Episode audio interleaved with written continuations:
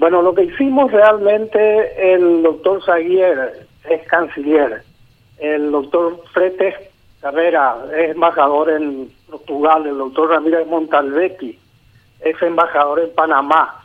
Y yo estuve como embajador en el Uruguay y después en México, fue reiterar una denuncia que ya habíamos realizado ante la Comisión Interamericana de Derechos Humanos por la persecución política a Efraín y a los jóvenes liberales de, aquel suceso ocurrido el año pasado.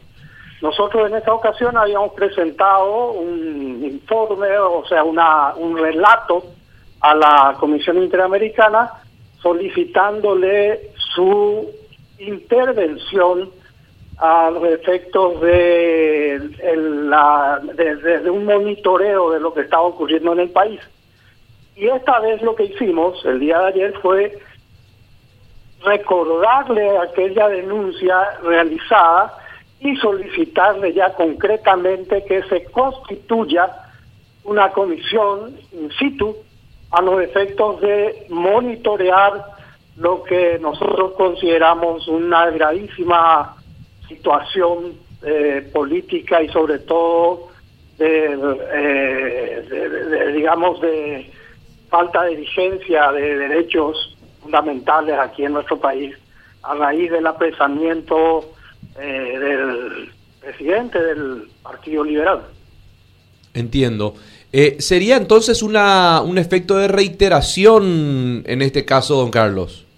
Exactamente. Le reiteramos, le recordamos aquella denuncia en la cual le advertíamos lo que podía ocurrir, diciéndole en, buen romance, digamos, se dan cuenta de lo que habíamos planteado, lo que le habíamos denunciado, ya ocurrió lo que teníamos, diciéndole acá está la, lo que teníamos está ocurriendo y que le, solicitamos que se constituya una comisión eh, designada por ellos en, nuestro país a los efectos de, monitorear, digamos, la eh, lo que eh, las cuestiones que están preocupando a la ciudadanía en este momento acá en nuestro, nuestro país.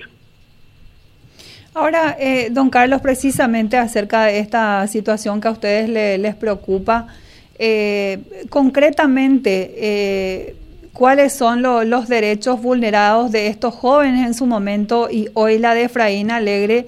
Y por sobre todo, ¿qué, ¿qué, poder se encuentra detrás de, de esta violación?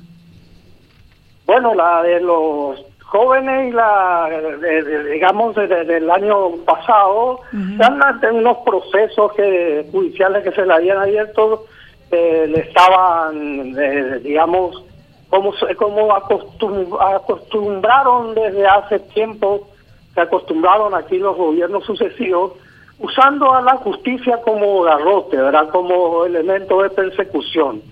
Y lo de el presidente del Partido Liberal, en este caso preso en, la, estos últimos días, eh, responde a esa misma, eh, digamos, a esa misma, a ese mismo modus operandi, la utilización del, del poder judicial y de la fiscalía para perseguir y eh, tratar de, digamos, de bloquear la, la actividad política de lo que ellos, de lo que el gobierno considera que son sus adversarios, eh, eh, sus adversarios más peligrosos, por llamarlo de alguna manera, ¿verdad?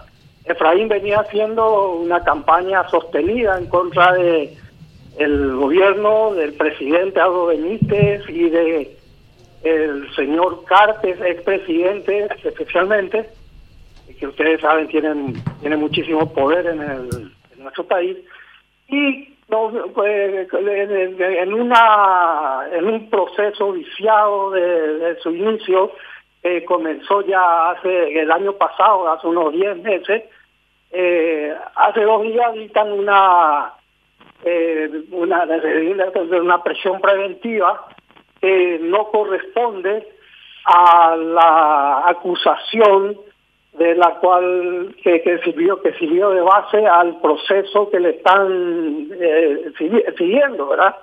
Es evidentemente un, una cuestión traída de los pelos para eh, tratar de, bloquearlo, tratar de anular su la campaña sistemática que venía realizando el presidente del Partido Liberal.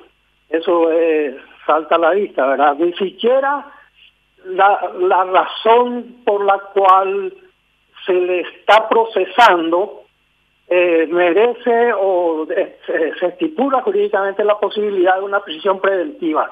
O sea que no puede decirse que las otras medidas son alternativas a la prisión, porque la prisión desde luego no cabía. Eh, Efraín nunca fue administrador, se le acusa de fraguar o de adulterar unos recibo una, una factura, algo por el estilo, eh, a alguien que jamás fue administrador de, de, esa campaña en la, cual ocurrió ese hecho. Era, era, era candidato a presidente de la República y los candidatos tienen, tienen prohibido ser administradores de sus campañas.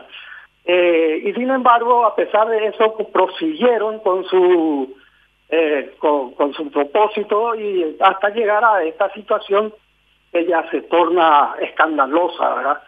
Eh, tal así que inclusive creo que la propia fiscalía hace dos días eh, dijo que se trataba de una equivocación y no sé por qué entonces le siguen manteniendo en prisión.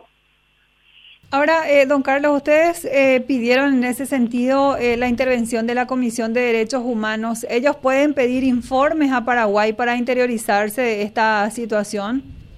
Pero claro que sí, no solamente pedimos que pedimos que constituyan una que se constituyan en el país que, que, designen una comisión que, que se que se traslade al, al país a los efectos de monitorear lo que está ocurriendo y, lógicamente para eso está justamente esa comisión. Eh, esa es la función que tienen que cumplir, la velar por la vigencia de los derechos humanos en los países asociados. Que los países americanos en este caso.